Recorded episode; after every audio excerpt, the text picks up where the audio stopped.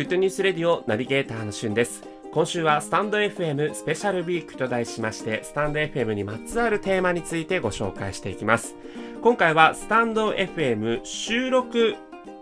配信番組の聞き方ですね。えー、各番組いろんなね、えー、配信されていらっしゃいますけれども、えー、僕がどんな風にこう聞いているかというと、まあ、初めましてというか初めて聞く番組に関しては、まあ、番組の紹介文を読みつつ、バックグラウンド再生で、え、番組を聞いてですね。で、かつ、あの、中には Twitter とかインスタとかの SNS を、こう、リンクボタンでこう貼り付けてる人いますので、え、そういったのがあれば、そこを見つつ、え、番組配信聞いています。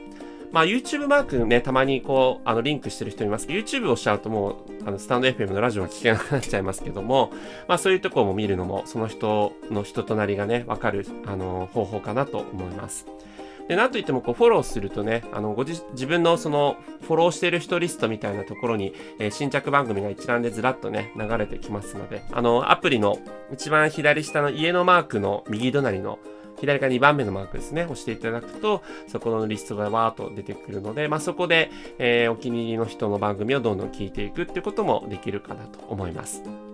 あと番組聞いてるとき、あの、ハートとかね、あの、するとやっぱりこう配信者としては嬉しいと思うので、えー、そういうのしたりとか、あとコメントですよね。コメントもなるべくしていきたいなというふうに思ってます。あと、レターボタンありますけど、レターはですね、あの、匿名で送られてしまうので、もし自分が送ってるよってことをアピールしたい場合は、あの、ご自身の名前を書いた上で、えー、レターを送るといいと思います。それとあと番組聞いてる時に一番右下のとこですね、あの3つの点がちょんちょんちょんと並んでいるボタンを押していただくと、再生速度が1.2倍、1.5倍、2倍とこう選べるようになってまして、2倍だともう倍速なんでかなり速いんですけども、1.2倍ですと、あのそこまで速いって感じでもないので、大体の人が。あの、それで聞くとより多くの番組聞けるかなと思います。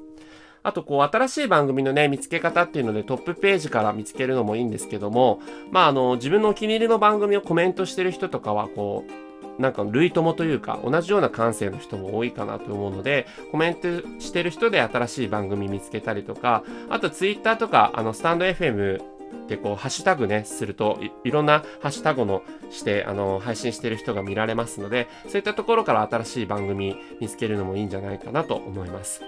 えー、次回はですね、スタンド FM、今度は番組配信の仕方について自分なりに解説をしていきたいと思いますので、またよろしくお願いします。それではまたお会いしましょう。Have a nice day!